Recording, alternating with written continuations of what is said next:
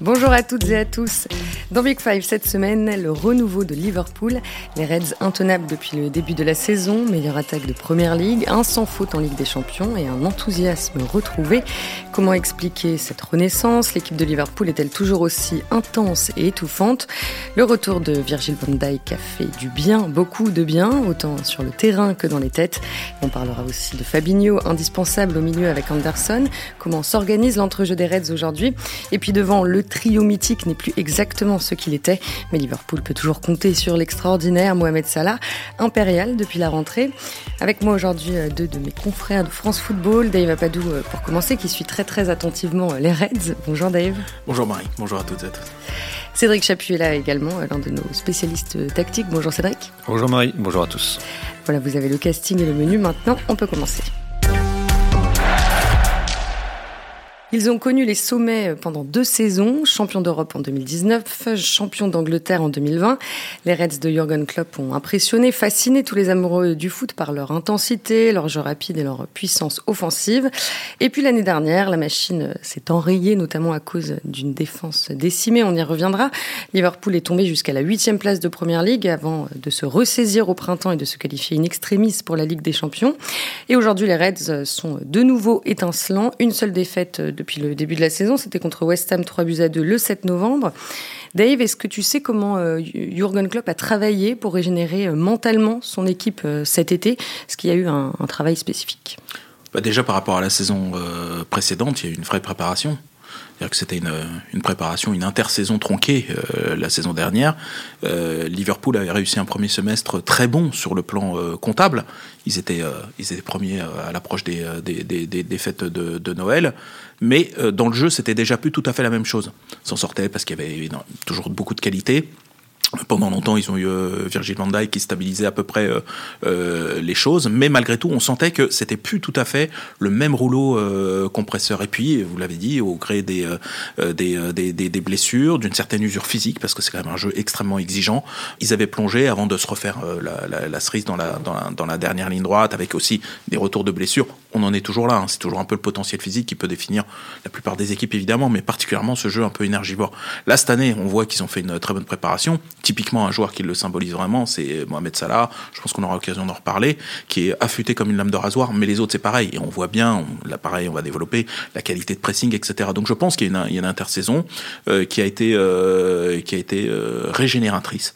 Hmm. Et, Il y a eu plus peut-être un travail physique en fait, tout simplement que, que mental. Oui, bien sûr. C'est-à-dire que le fait d'avoir sauvé à peu près malgré tout, de se qualifier pour euh, la Ligue des Champions. Liverpool aujourd'hui est un club qui ne peut, qui peut plus passer à côté de la Ligue des Champions, alors qu'il y a 5-6 ans, c'était, c'était un club qui, bien sûr, était un immense club, mais qui avait des, des trous ici et là ayant réussi à peu près ce, ce, ce truc-là, je pense qu'ils ont fait un reset et ils sont repartis sur, de, sur les bonnes bases, celles qui les, les mènent, parce que c'est pas fondamentalement différent de ce que vous avez décrit lors des deux saisons euh, à succès. Mmh. Ouais, puis il y a, y a hum, une, une, euh, une, donnée importante, c'est qu'il avait quasiment l'immense majorité de son effectif à disposition dès le, dès le mois de juillet pour la préparation, Jürgen Klopp.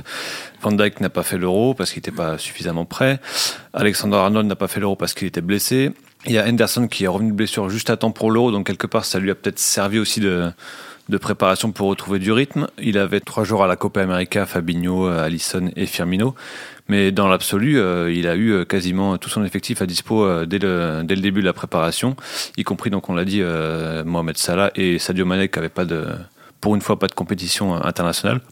Donc tout ça, ça a fait que, au-delà de la, du côté physique, il y a aussi une vraie coupure pour la majorité des joueurs après, après trois saisons euh, à 200 à l'heure, forcément il y avait, il y avait, il y avait hum, de l'usure mentale et physique. Et euh, le fait d'avoir coupé aussi longtemps, c'est sept semaines de coupure, je crois, pour un joueur comme Salah, c'est énorme. Euh, c'est unique peut-être dans, sa carrière. Donc, donc ça, ça, a beaucoup joué évidemment sur le, la restructuration mentale de, de l'effectif. Et rapidement, est-ce que tu peux nous rappeler ce qui ne fonctionnait plus dans le jeu l'année dernière?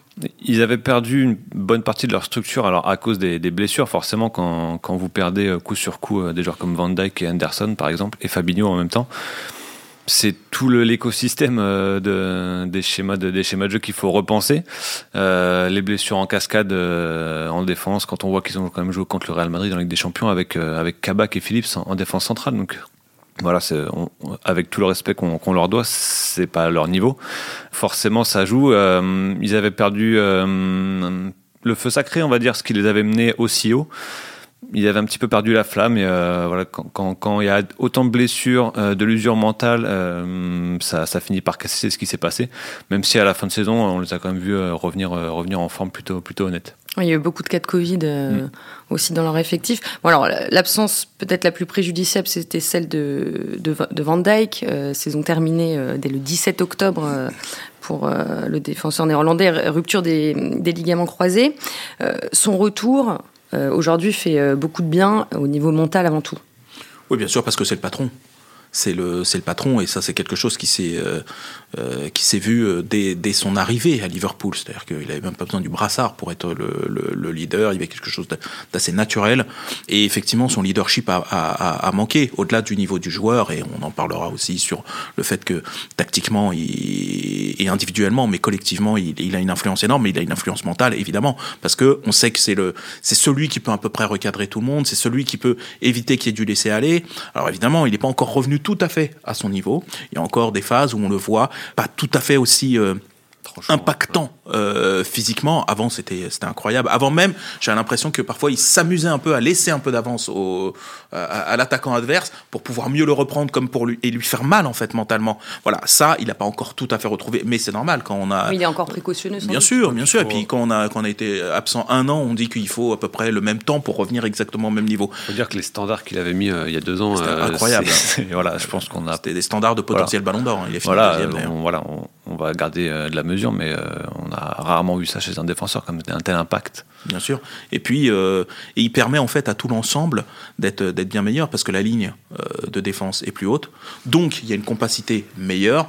Et donc voilà. Et ça permet à, de retrouver cette qualité de pressing qu'on a un peu perdu la, la, saison dernière puisque les lignes étaient plus distendues, c'était moins efficace. Là, on est on est retrouvé. C'est ce, que je voulais vous demander. Est-ce qu'ils défendent toujours euh, aussi haut?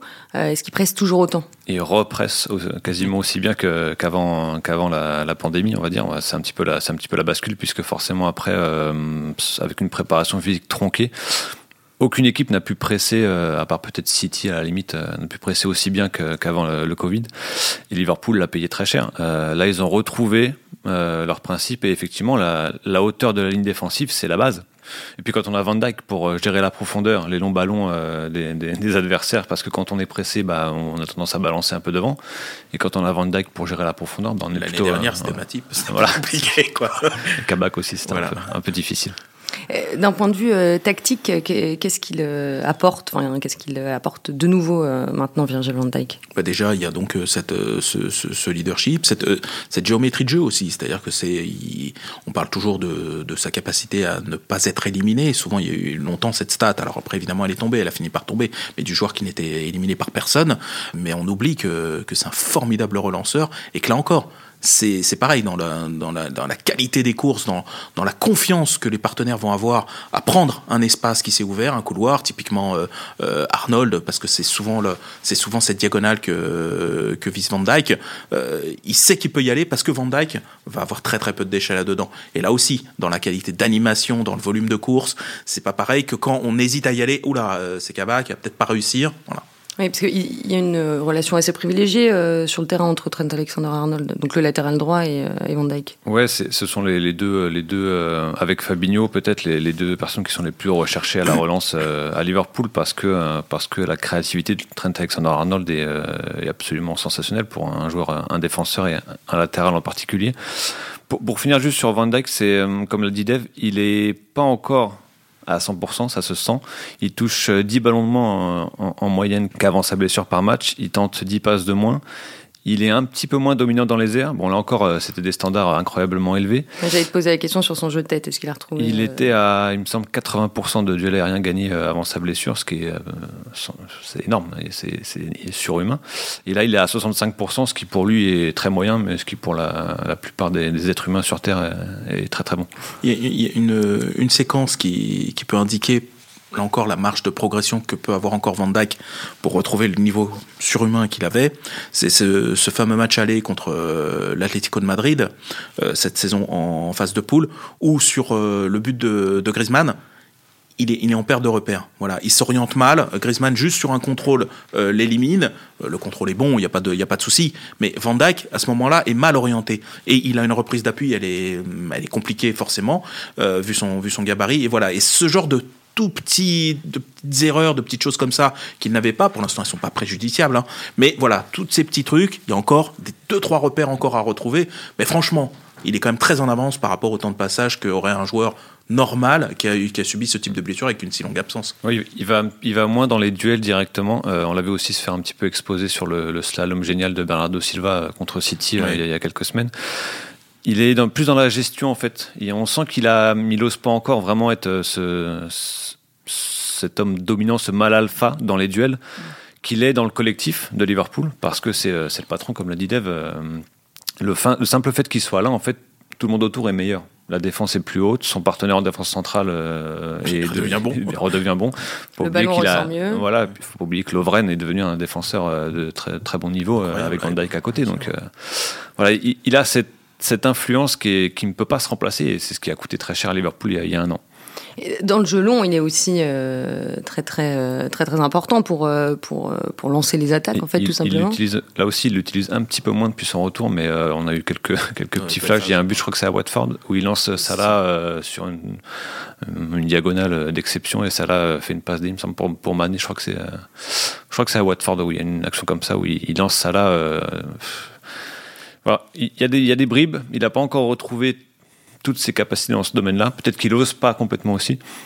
Mais voilà, je pense que voilà, on, on dit. Peut-être qu'il se préserve pour le printemps.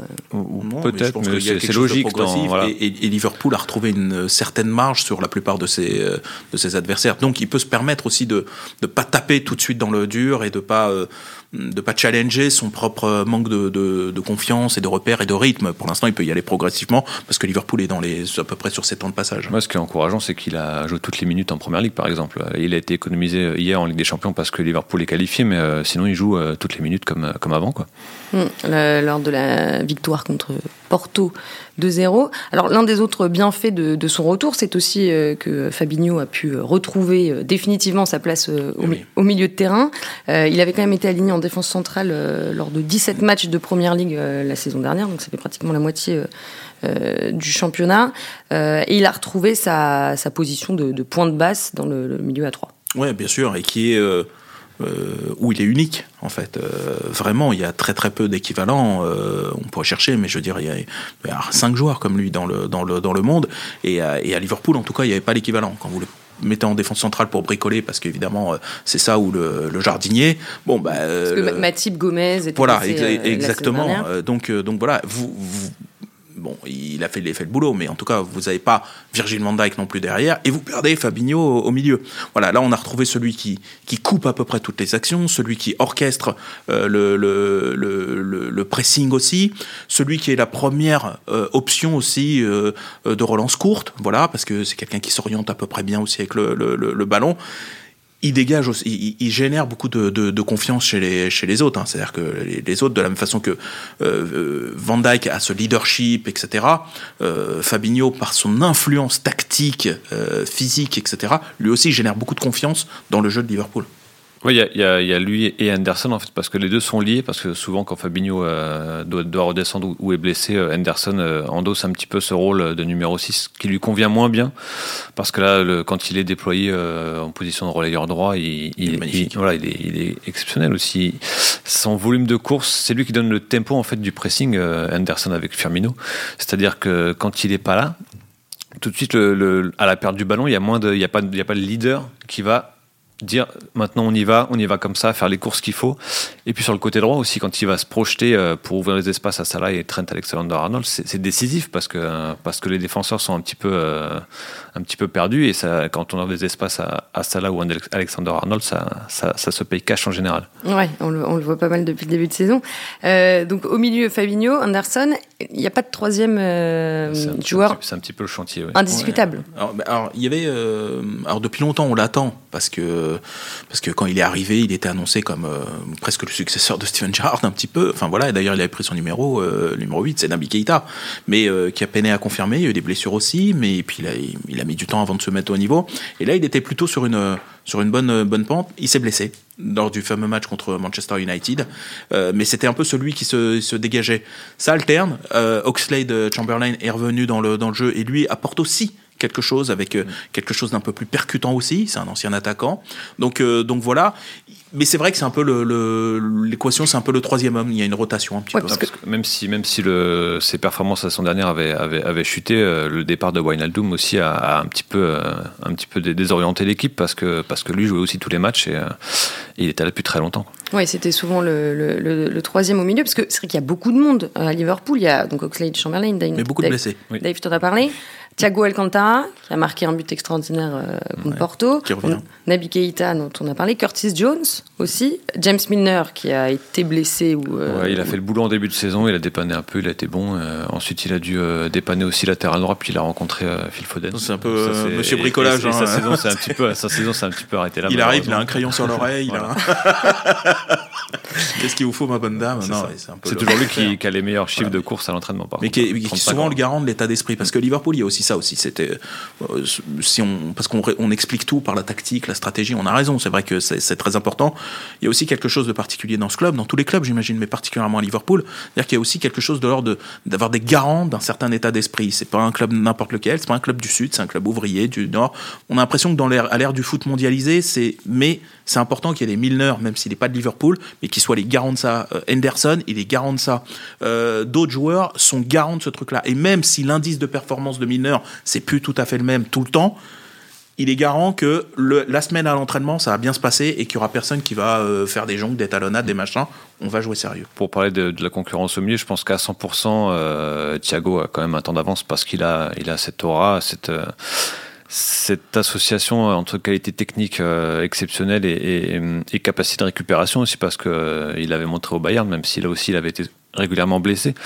C'est un joueur qui est très complet, Thiago. C'est pas juste un, un, milieu technique espagnol, euh, brésilien espagnol. Ouais, il était nul. Qui, ouais, et c'est un joueur qui, qui, qui, est très complet et qui aurait pu faire passer un cap à Liverpool dans le jeu parce que c'est une équipe qui évolue souvent, saison après saison.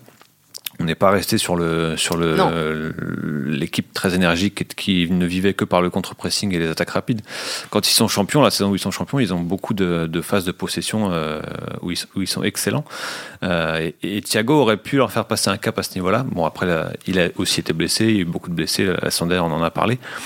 Mais voilà, je pense que si tout le monde est fit, je pense qu'il a un petit temps d'avance sur les autres, mais j'aime bien aussi Curtis Jones, dont on n'a pas encore parlé, qui est un joueur qui, qui a 20 ans, 20, 21 ans, et qui associe aussi pas mal de qualités techniques avec euh, ouais, avec mmh. euh, avec beaucoup de beaucoup de, de qualités physiques athlétiques qui, qui va se battre on parlait de l'état d'esprit lui il est il est en plein dedans euh, dès qu'il est sur le terrain il court partout euh, et il a aussi cette euh, ce petit côté ouais, cette vision du jeu cette vista où, où il peut il peut se faire une place à terme et contre Porto, euh, Jurgen Klopp a même fait rentrer Tyler Morton, qui a tout juste 19 ah, ans et qui, qui, avait fait ses premiers pas en pro contre Arsenal le, le 20 novembre. Ouais, bien sûr, ils profitent. Le club va aussi piocher. Euh, ouais, bien sûr, parce que c'est euh, ils ont une bonne académie Liverpool. Hein, ils sortent ils sortent des, euh, des, des, des, bons joueurs.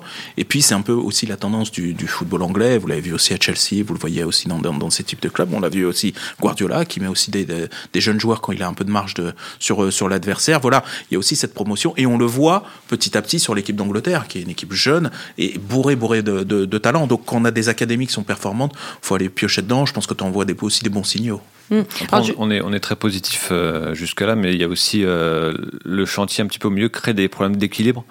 Et, et, cette équipe de Liverpool, elle est, elle est moins à l'aise dans le contrôle qu'elle l'était auparavant. Euh, il y a des matchs contre Brentford qui se finissent à 3 partout, ou contre Brighton où il y a Liverpool mène 2-0 et se fait reprendre. Contre City, mène deux fois au score et ils se font reprendre aussi, ça finit à deux partout. Cette équipe, elle a, hum, voilà, elle, a perdu un petit peu en maîtrise collective, mine de rien. Euh, c'est peut-être le, le, point, le point à travailler parce qu'elle a retrouvé euh, son feu euh, en attaque, offensivement.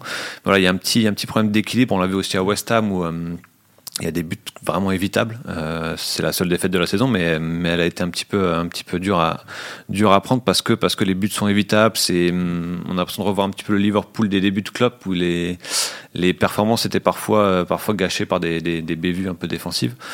Faut travailler ça parce que c'est une équipe qui savait auparavant euh, l'année où ils sont champions, ils mènent un 0-2-0 et c'est terminé. Ouais, ils verrouillent. Il fait rien à faire. Boutique, mais c'est vrai parce qu'en fait ils ont retrouvé le, le, le, le pressing, voilà, le fameux gegen pressing, parce qu'il faut l'intituler comme ça. C'est-à-dire sur les premières secondes, ils sont très actifs, etc. Ce qu'ils n'ont pas retrouvé, c'est la transition défensive.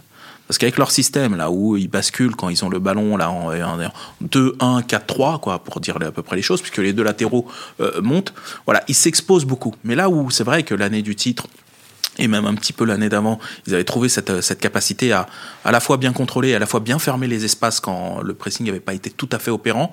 Euh, là maintenant, ils sont ils sont ils sont pris. Et Arnold, effectivement, qui est merveilleux euh, avec euh, avec le ballon, qui pour moi est presque une sorte de meneur de jeu euh, excentré quasiment. Bon, on avait consacré un épisode de, de Big Five voilà, à exactement. Alexander Arnold voilà. pour expliquer ça. C'est ça, c'est c'est presque un c'est presque un meneur de jeu, euh, mais parfois sur la transition défensive, notamment de son côté, puisqu'il est très sollicité devant. Et parfois, il peut y avoir de, l'espace. Souvent, ils se font attaquer côté gauche, enfin, côté gauche de l'adversaire.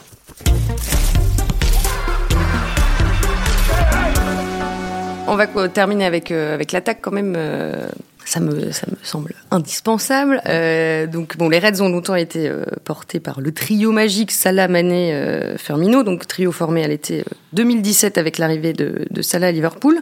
Donc leur première saison a été stratosphérique, 91 buts marqués à eux3, donc c'est l'année de la finale perdue contre le Real Madrid. Et depuis, leur efficacité euh, décroît peu à peu, 56 buts seulement, entre guillemets, euh, la saison dernière.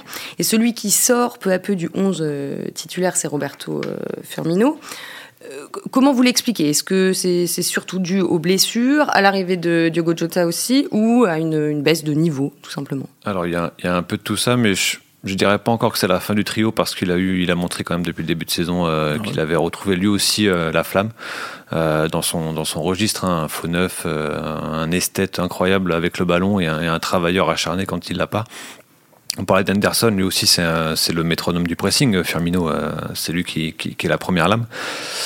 Et par contre, ce qui est remarquable, c'est que Diego Jota, Diogo Jota pardon, a, a apporté dès qu'il est arrivé, ce qui manquait à cette équipe depuis un petit moment, c'est de la concurrence parce que Oui, les parce trois étaient installés. euh, Avant, les Très trois gros- étaient il y avait un très gros écart avec ni, euh, voilà, ni Shakiri ni Origi euh, Shaqiri. ne, ne pouvaient, ne pouvaient in- incarner cette concurrence-là.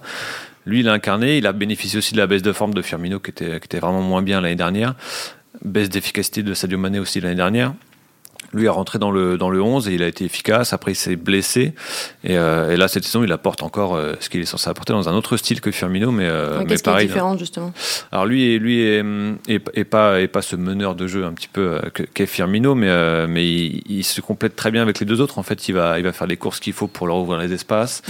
Il va participer au jeu comme il faut. Il va faire les appels dans la profondeur. Et, et, et je pense que le, le regain de- d'efficacité de, de, de Mané et de Salah euh, lui doivent aussi un petit peu parce que parce qu'il ouvre beaucoup de brèches pour les autres en fait. tu crées plutôt un espace différent avec euh, Diogo Jota et, euh, et Firmino. Firmino, en décrochant, il aspire un peu les, les, les, les, les- les défenseurs. Parfois, il va faire des triangles un petit peu sur le côté. Il aime bien notamment le côté gauche, Robertson, euh, Mané. Et, euh, Oui, il décroche beaucoup. Exactement, voilà. Et derrière, ça, ça, ça, ça, ça peut plonger.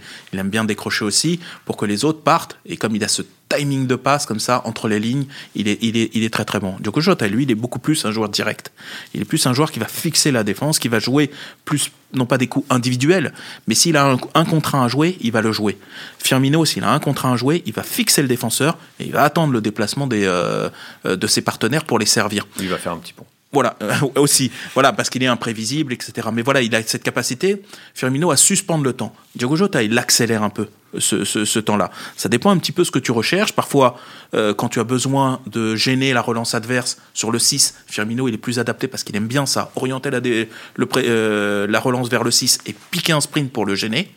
Diogo Jota, il aime bien aller enquiquiner les, euh, deux défenseurs centraux adverses, mais en les fixant les défenseurs centraux, là, il, il permet à l'espace, là, ce fameux carré devant la défense centrale, d'être un peu plus libre. Et là, notamment les milieux, Henderson, Naby Keita quand, quand, il était, euh, quand il était valide, de venir, les deux attaquants de côté de venir, et là cet espace-là, ça peut être un champ de bombardement. De- euh, Firmino, lui, il les trouve un peu plus dans la profondeur, les autres derrière la ligne de, de défense. C'est une autre animation, et ça donne une palette à Klopp supplémentaire. Ouais, donc si les, si les deux restent euh, en forme et ne se blessent pas là cette saison, Jurgen Klopp a intérêt à continuer à les, euh, comment dire, à les en utiliser. fonction aussi de, l'adversaire, en fonction de ce qu'on lui les, les quatre sont efficaces en plus depuis le début de saison. Euh, euh, Liverpool a, a vraiment retrouvé une attaque de feu complètement et il tire quasiment 20 fois par match et il marque quasiment 3 buts par match. C'est du jamais vu sous Klopp. Bon, alors l'échantillon est de 3 mois et demi là, mais euh, Ah oui, c'est même plus- ils sont plus Ils sur sont- des standards plus élevés que, voilà les précédentes saisons sous Ouais. Klopp. Donc, euh, donc voilà, tout le monde est efficace, même Minamino euh, qui, a, qui a joué un petit peu. est bien et- rentré. Voilà, il est bien rentré, il marque en, en première ligue. Il, il a mis euh, Il enfin marqué en première Ouais, ligue, et enfin, trois- avec Liverpool. Avec Liverpool, ouais. Et il met trois buts en deux matchs de League Cup. Donc euh, voilà ce qu'on lui demande en fait. Euh, Donc, ce en qui fait, était c'est un petit souci l'année dernière aussi, que Minamino a une adaptation compliquée. Ce qu'il y qu'il y a de, de super pour Liverpool et de très prometteur, c'est qu'au-delà d'avoir des, euh, des individualités, au-delà d'avoir un trio qui fonctionnait très bien, c'est que le quatrième homme, Diogo Jota, il, peut constituer ce trio-là lui aussi. Oui. C'est-à-dire que c'est pas en étant un plus joueur un diff- quatuor par euh, intermittence. Voilà, exactement. Mais en étant un joueur euh, différent, il arrive quand même à créer une connexion euh, avec euh, avec les autres parce que ce club il résonne euh, surtout en ces termes-là il résonne pas en termes de individuellement ce qu'ils peuvent faire. Lui c'est est-ce que on peut consti- euh, constituer des associations?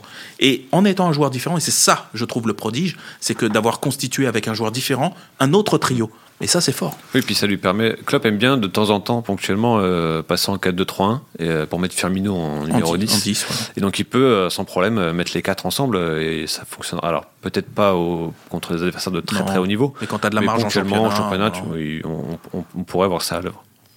Bon, Mohamed Salah, extraordinaire intouchable euh, Ouais. depuis, euh, depuis la rentrée. 17 matchs, 17 buts, 8 passes décisives. Jürgen Klopp dit euh, de lui qu'il est sans doute euh, le meilleur joueur du monde euh, à l'heure euh, actuelle. Euh, Est-ce qu'il a fait évoluer son jeu, Mohamed Salah, depuis, euh, depuis plusieurs saisons? Ce qui expliquerait là, ça, son, son regain de forme et d'efficacité. Je trouve que, alors, son jeu, globalement, on connaît sa zone d'influence, euh, on, la connaît. euh, on l'a dit en préambule, il a bénéficié d'une vraie coupure. Je pense que mentalement, physiquement, ça, ça l'aide. On voit aujourd'hui que c'est une lame de rasoir. Il gagne tous ses duels, tous ses ballons 50-50. Il n'y a pas de problème. Vous avez vu les slaloms qu'il fait. C'est-à-dire qu'il a des appuis, mais de feu. Le- la, la petite chose qu'il apporte ou qu'il redéveloppe un tout petit peu, c'est cette qualité de passeur décisif. Parce qu'il y avait eu un petit malaise aussi dans cette équipe euh, sur les derniers temps. C'était, il y avait un soupçon d'égoïsme sur Salah euh, vis-à-vis de Mané particulièrement. Oui, la relation entre les deux. Voilà, là. exactement. Et on avait l'impression que Mané vivait très mal, que Salah lui fasse pas la passe au bon moment, enfin, soit un peu plus égoïste entre, entre guillemets. Et là, on voit que hum, Salah, non content d'avoir des stats en termes de buts, il fait des passes et quelles passes Parce que ce sont des passes, mais euh, là en ce moment il fait des top 10 de, de buts à lui tout seul, des top buts, mais il fait aussi des top passes parce que c'est incroyable. Et je pense que là, en fait, il y a une forme d'unanimité sur son jeu. C'est-à-dire que, ok, il fait la différence, mais en plus il fait croquer les copains. Et dans un équilibre avec des égaux, eh ben c'est très important. Et là, vous avez vu ces temps de passage, il en est déjà à 8 passes décisives. Euh, la saison où il a, il a explosé à Liverpool, il met 30 buts, Et 10 passes. ouais. mais il fait 10 passes sur toute la saison. C'était déjà pas mal. La 8 passes décisives alors qu'on en est à combien? 12, 13 journées? 12 journées. ouais. Voilà, Ouais. 12 journées. Donc, je pense qu'il y a une espèce là en ce moment d'épanouissement total. Ouais, moi, je, je le trouve rajeuni déjà. Je- physiquement, j'ai l'impression de le- Ouais. voilà, qu'il a retrouvé euh, du peps. Et puis on parlait d'évolution de son jeu. Je pense qu'il a fait machine arrière dans l'évolution de son jeu, parce qu'il avait, euh, il avait pris un côté, euh, comme Dave en parlait, un petit côté euh, CR7, c'est-à-dire de, de chasseur de buts incroyable. Il met encore 22 buts en championnat l'année dernière, mais avec ce petit côté.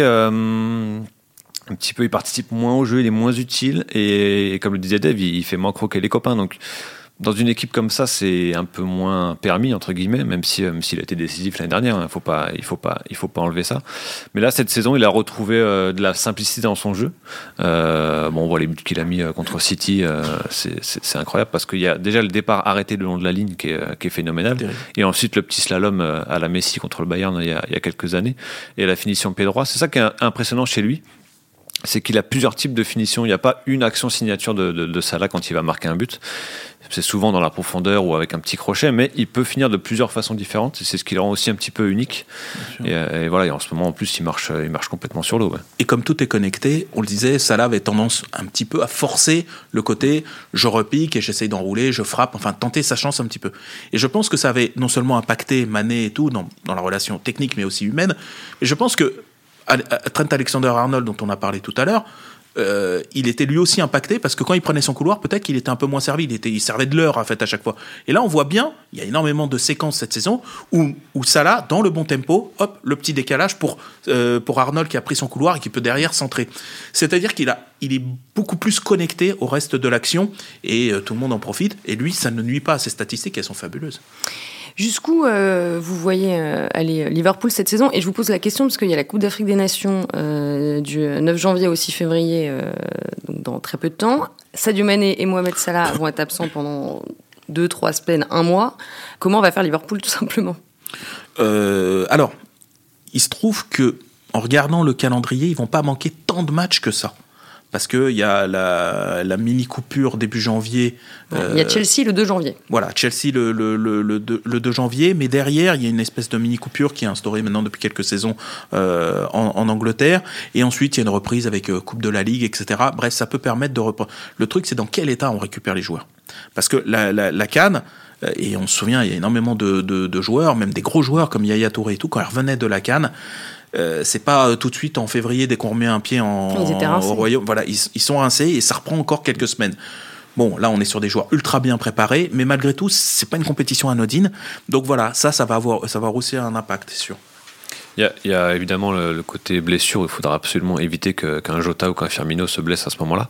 Moi, je me demande s'ils vont pas essayer de négocier de les avoir quand même le, 2 janvier contre Chelsea, par exemple, pour, euh, pour les envoyer peut-être se préparer au dernier moment avec leur, leur sélection ça a pu se faire à un moment donné. Je ne sais pas si là ce sera possible, mais euh, parce que ce sera un match euh, déterminant, faut pas se mentir. Et, euh, en plus, dans une période déterminante en championnat, souvent. Je pense que Jurgen Klopp aimerait bien les avoir pour ce match-là. D'ici là, Liverpool a un calendrier plutôt tranquille. J'ai regardé.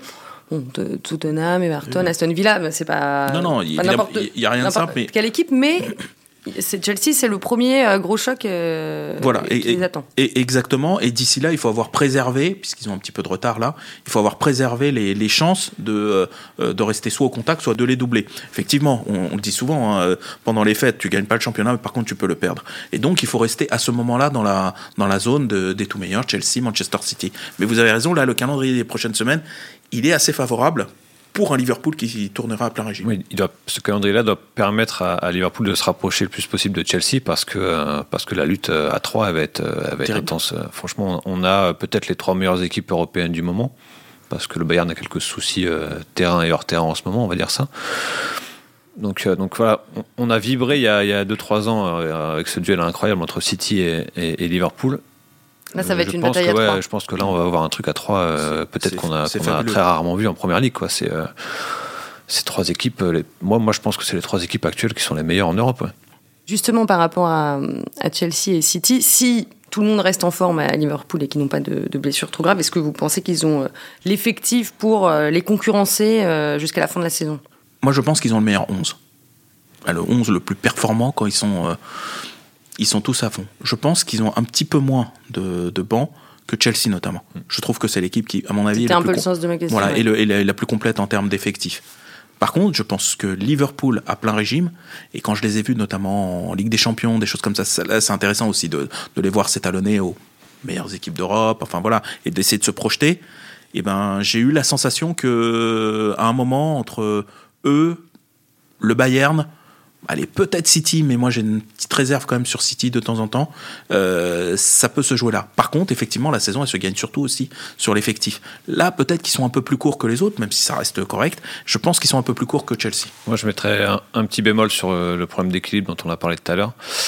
Ils ont, pris, ils ont pris 11 buts en 12 journées, ce qui n'est pas infamant, ce qui est un, plutôt bon bilan, mais euh, c'est quand même deux fois plus que City et trois fois plus que, que Chelsea. Donc voilà, ce petit problème de maîtrise peut-être collective au moment de, défendre sur certains matchs, ça peut, ça peut leur coûter des points importants. Ils ont quand même perdu les points contre Brentford, Brighton. Ce sont des, ce sont des matchs où il faut, il faut, il faut engranger. Mais City, on a perdu contre Palace. Voilà. Bon. Non, non, mais c'est vrai, c'est un, un trap ce championnat. C'est-à-dire qu'effectivement, euh, le, le, Bayern a beaucoup de marge dans son, dans son championnat. En Angleterre, le week-end, vous n'êtes pas prêt, vous vous faites cueillir. On aura l'occasion évidemment de reparler de, de, cette bataille à trois, sans doute, euh, en Angleterre. Euh, merci beaucoup à tous les deux, Dave Apadou et Cédric Chapuis.